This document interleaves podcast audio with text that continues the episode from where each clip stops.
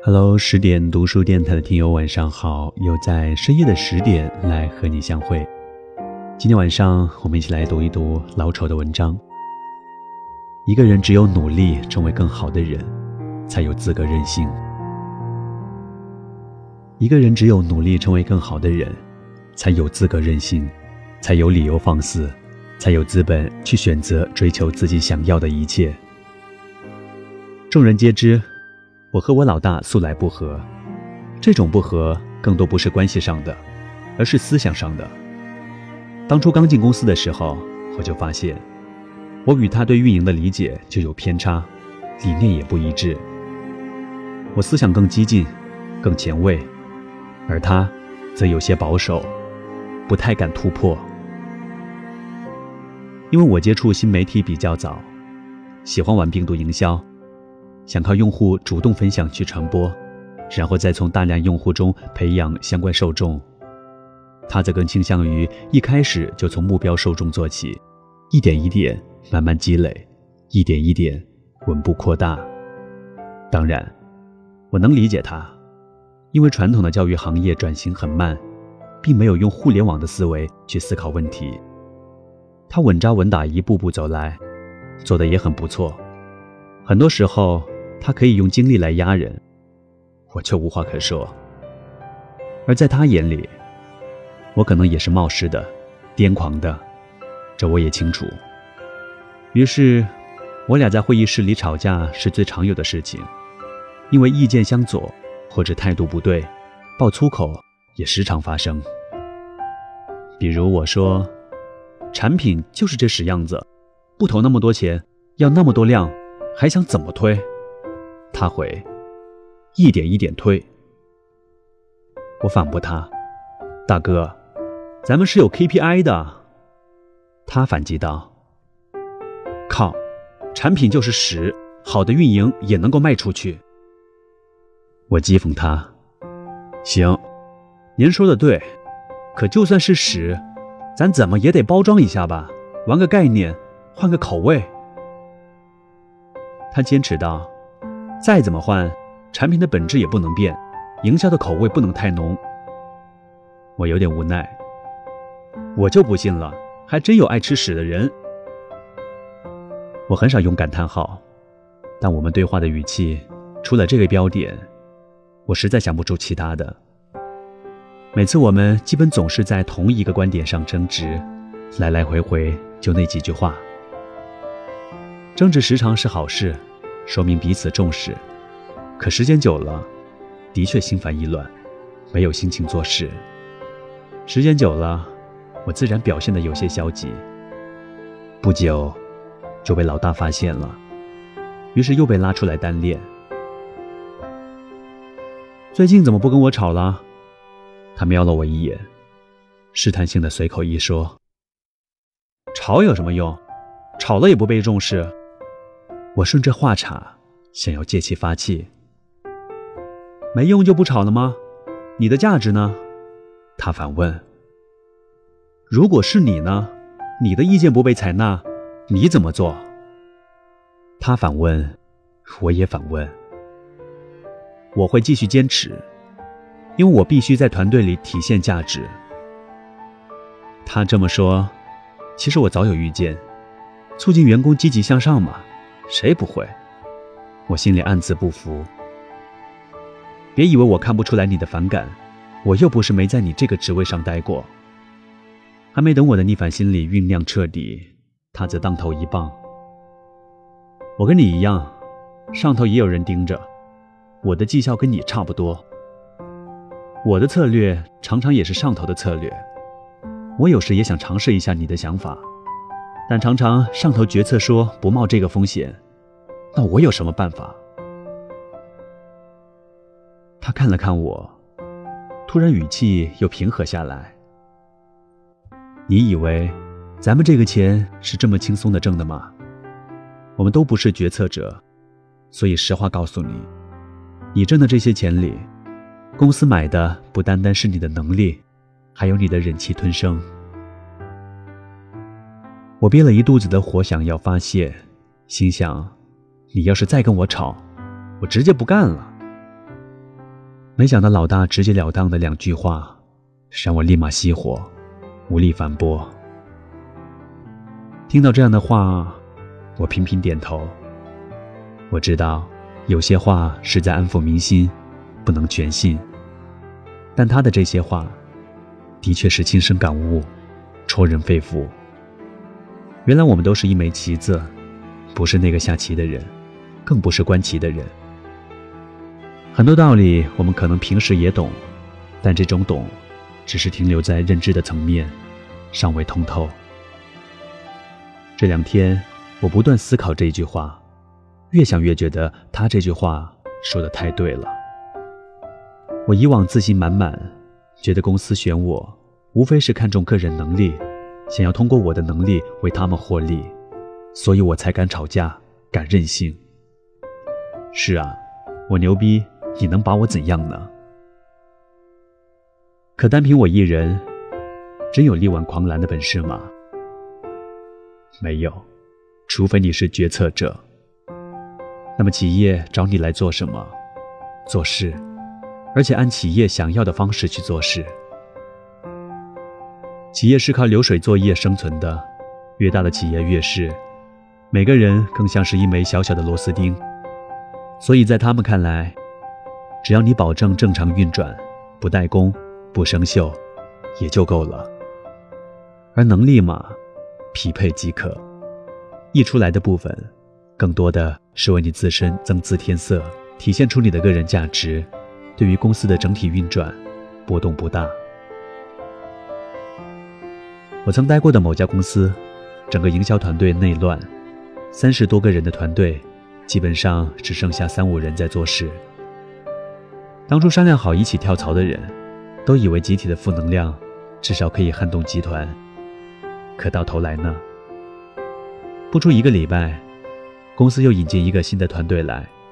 虽然整个月的业绩受到了影响，但整个季度的利润却丝毫没变。后来才知道，早在这一次内乱之前，人力就已经准备换血。当然，我不是说能力不行，只是你个人的能力。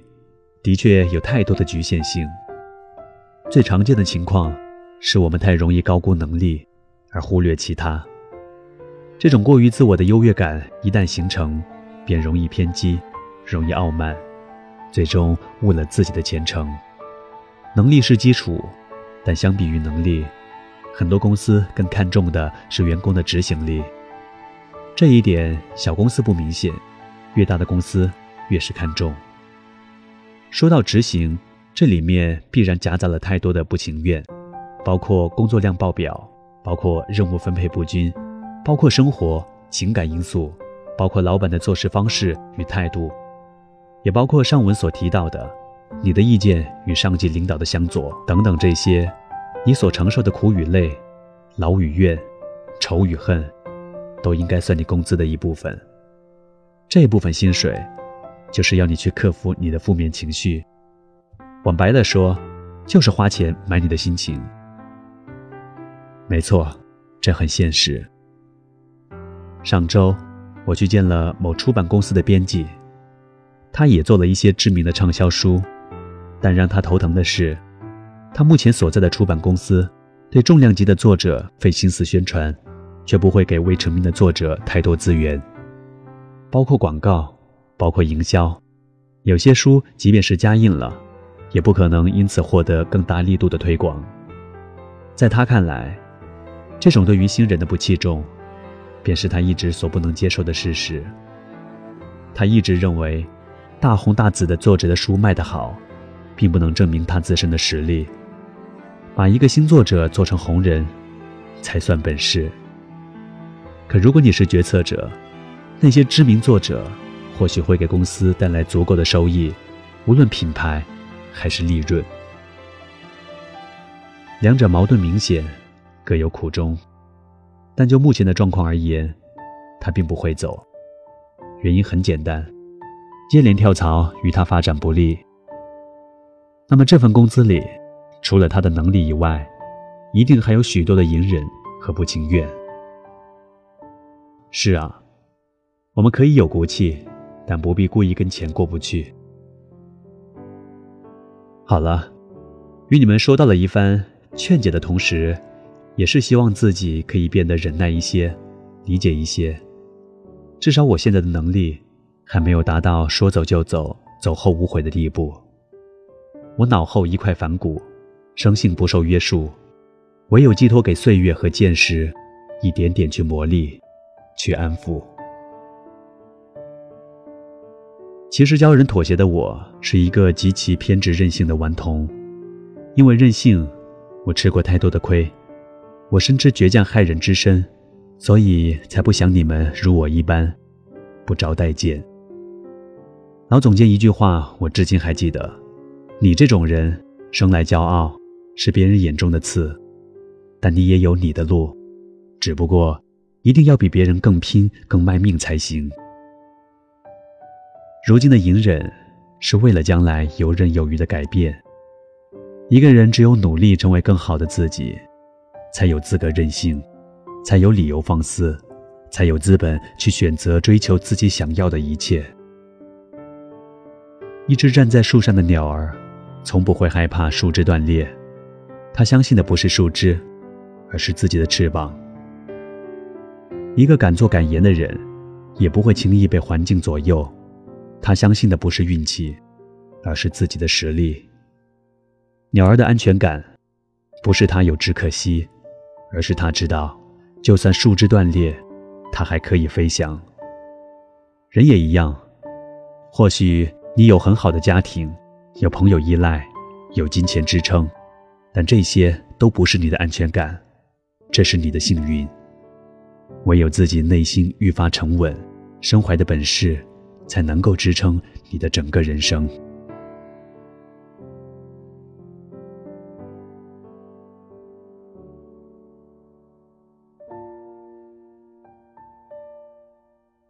那么听到这里，今天的节目就到了尾声。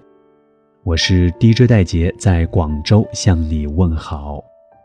如果想要听更多的音频节目，想要看更多的美文，敬请关注十点读书公众号，或者是我的个人微信公众号。在周末的夜晚，祝你晚安。我们下期节目再会。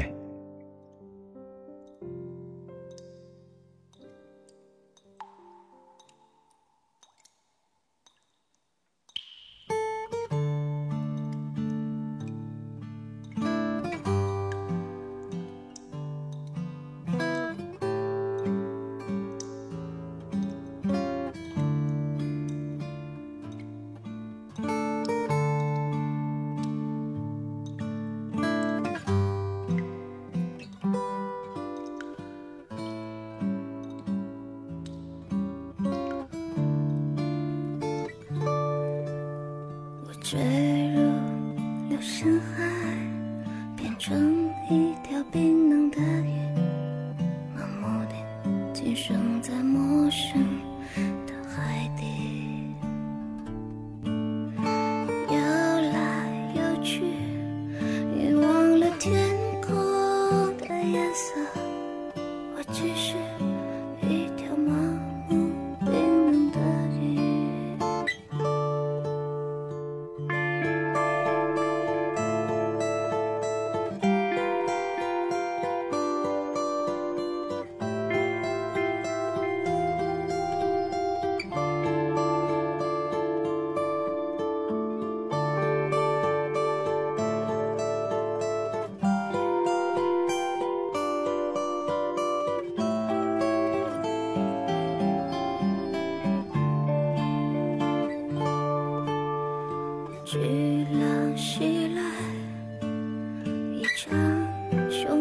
的平静。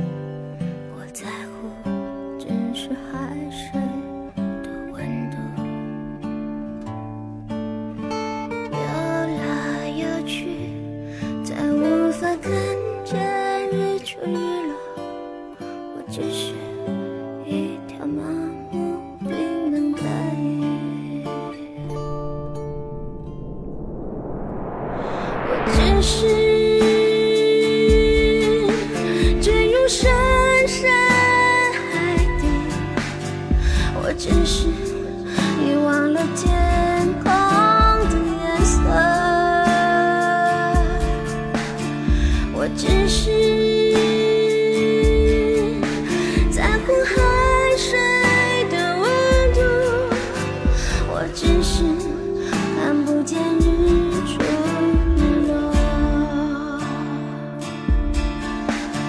我只是深深海底我只是你忘了天空。